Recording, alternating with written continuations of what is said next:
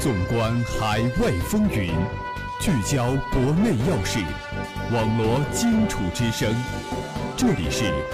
武昌理工学院广播台新闻动态。各位听众朋友们，大家中午好，这里是武昌理工学院广播台，在每天中午为您准时带来的新闻动态栏目。我是主持人马旭莹，我是主持人徐浩翔。历史上的今天，二零一三年三月十五日，李克强当选为中华人民共和国总理。新闻三百秒，快速听世界。全国政协十二届五次会议圆满完成各项议程，十三日上午在人民大会堂闭幕。据交通部网站消息，交通部日前发布意见。要求港口危险货物储罐选址和建设应与城市建成区、人口密集区、重要设施、敏感目标之间保持足够安全防护距离，与周边公共安全设施的相互影响保持在可控范围内。科技部部长万钢日前表示，我国首架国产大型客机 C 九幺九将于今年首飞。C 九幺九大型客机是我国拥有自主知识产权的中短程商用干线飞机。标准航程型设计航程为四千零七十五公里。十三号，外交部发言人华春莹表示，中国代表团将出席于三月十四号至十五号在智利举行的亚太区域经济一体化高级别对话会。该会议并不是部分媒体所说的 TPP 会议，中方在 TPP 问题上的立场没有变化。据美国国务院发布消息，美国国务卿蒂勒森将于三月十五日抵达东京，十七日前往首尔，十八日到达北京访问。这是蒂勒森上任后首次出访东亚。美国方面称，愿通过此访与中国这样的重要伙伴追求最大程度的合作。据埃及金字塔报消息，埃及总检察长三月十三号下令释放前总统穆巴拉克。十三号，韩国宪法法院参与朴槿惠弹劾案审判的李珍美代院长卸任。据韩国媒体报道，韩国政府十三号初步决定，下一届总统大选提前至今年五月九号举行。韩国外交部已要求驻外领事馆进行在外国民参与选举的准备工作。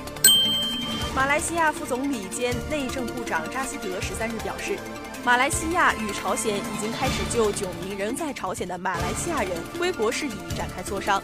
目前在马来西亚的朝鲜公民人数为三百一十五人。当地时间十三号，苏格兰首席大臣斯特金证实，将于下周寻求英国政府就举行第二次独立公投的许可，并表示希望公投时间在二零一八年秋季或二零一九年春季之间。埃塞俄比亚首都亚的亚斯贝巴士十一日发生的一场垃圾滑坡事故，已造成四十六人死亡，多人失踪。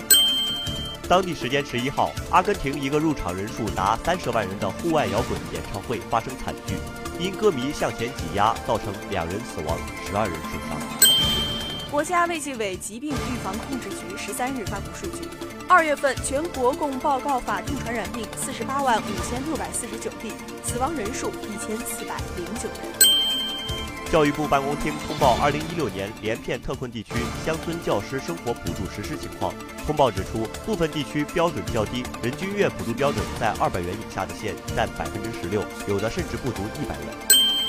据四川省纪委消息，四川省教育厅党组成员。副厅长何浩涉嫌严重违纪，目前正接受组织审查。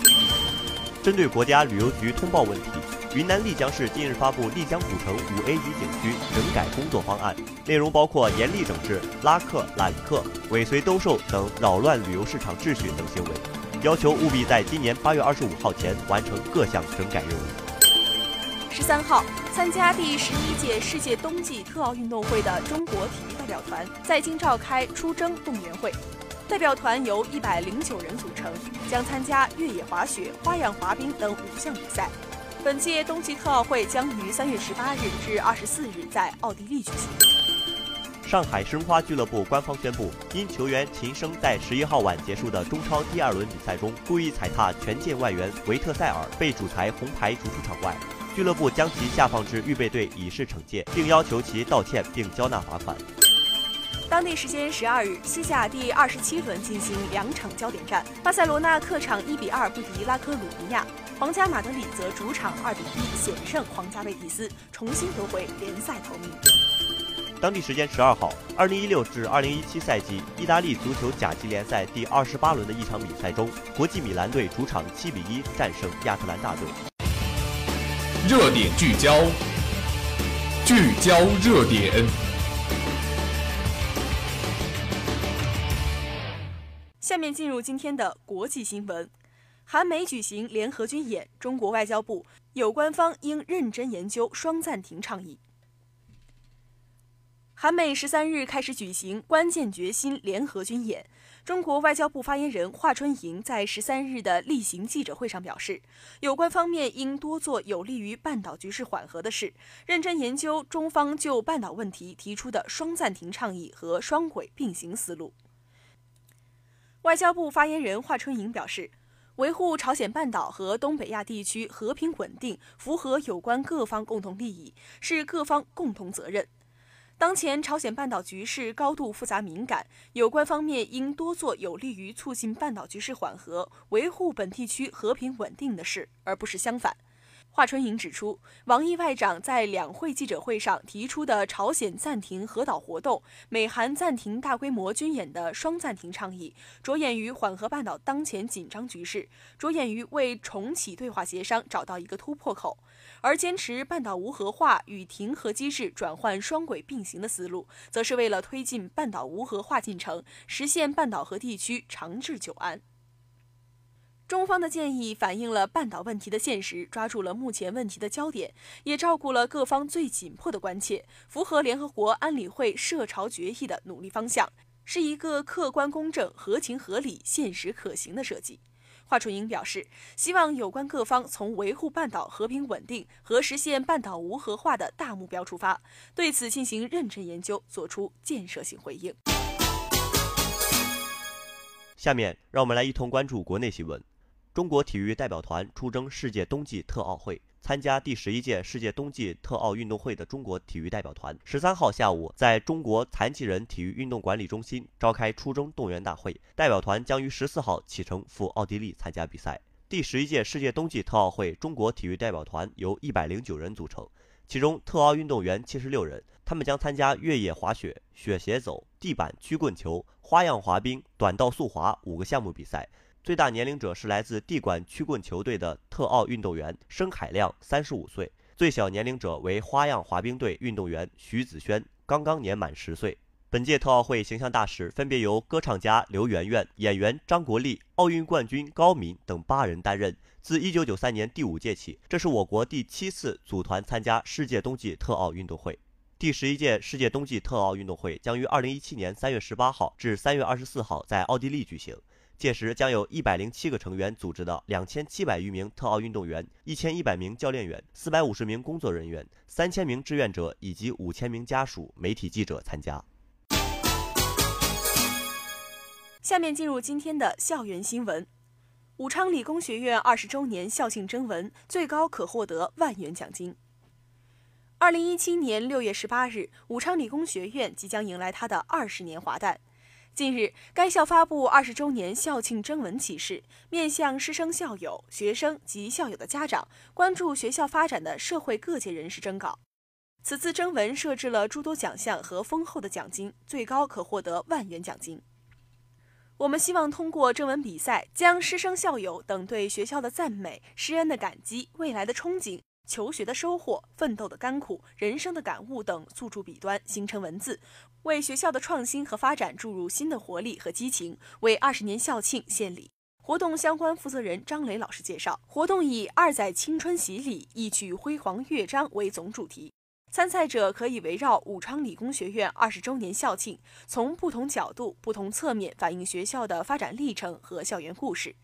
据了解，征文比赛从三月初开始，将持续到六月初。征稿文体不限，回忆录、散文、诗歌、随笔皆可。征文采用电子稿或纸质稿的形式投稿。专家评审本着公平、公正、公开的原则，将对每一件作品按照思想性和艺术性的标准进行仔细评选，并对优秀作品进行表彰。主办方还将选择优秀稿件，在武昌理工学院报、学校主页网站、中南在线、学校官方微信、学校官方微博等宣传平台上陆续刊登。优秀作品可推荐外发。此次比赛设置了许多奖项和丰厚的奖金：一等奖三名，每人奖励一万元；二等奖五名，每人奖励五千元；三等奖十名，每人奖励一千元；优秀奖若干名，每人奖励一百元。二十周年校庆前夕，学校将向获奖者颁发征文获奖证书及奖金。在学校生活了三年，有很多感触和收获。正好借这次征文比赛写一下，用文字独特的穿透力来表达对学校的热爱之情。该校汉语言文学专业石梦圆说：“征文奖金丰厚，体现了学校对这次活动的重视，也激发了我们的创造积极性和爱校热情。”下面让我们来一同关注校园新闻。以学生为本，武昌理工学院设立学生事务与服务中心。中南在线三月十一号消息。为了把以学生为本的理念落到实处，切实为全体学生成长成才服务，实现寓教育于服务、寓管理于服务的宗旨，近日，武昌理工学院学生事务与服务中心正式成立，为副处级单位。中心服务内容主要包括受理学生和家长所有问题的来访、来信、建议，并协助学生办理和咨询有关学生事务。该校学生事务与服务中心主任孙华远介绍。中心是一个集事务办理、咨询服务、工作交流于一体的高效率学生工作服务机构，力求通过便捷、专业、热情、高效的服务，为学生的生活发展、学习提供多样化的服务，达到管理育人、服务育人的目的，提升学生对学校的满意度。据了解，该校学生事务与服务中心目前设十个服务窗口、一个接待大厅和一个中心办公室。服务窗口分别是学生资助中心、团委、宿舍管理、考研考公咨询、学生证办理、学生图像采集、户口手续办理、就业服务、校友联络、心理辅导等。该中心对所有来信来访，根据其性质归属进行分类整理为。教学管理、后勤服务、安全保卫、学生工作、图书管理、图书网络、考研就业、其他等七类项目。对学生反映问题、提出建议或办理和咨询有关业务，采用一式一表的形式做好登记，按照分类负责、归口办理，谁主管谁负责的原则，由当班工作人员视情况做现场直接处理，转有关部门处理或请示领导处理。下学期学生服务中心有可能迁至新地点，到时候会有更多的部门进驻服务大厅，学生办事就更方便了。孙华元主任介绍，中心将进一步合理化服务流程，完善服务内容，提高办事效率和服务质量，给学生提供一站式的便利服务。对于学校设立的学生事务与服务中心，学生们纷纷点赞。该校汉语言文学专业大三学生石梦远说：“以后办理各种业务更加方便了，一站式服务再也不用东奔西跑。”体现了学校以生为本的理念。下面让我们一同关注今明两天的天气情况。三月十五日，星期三，最高温度十三度，最低温度五度，多云。三月十六日，星期四，最高温度十二度，最低温度五度，小雨。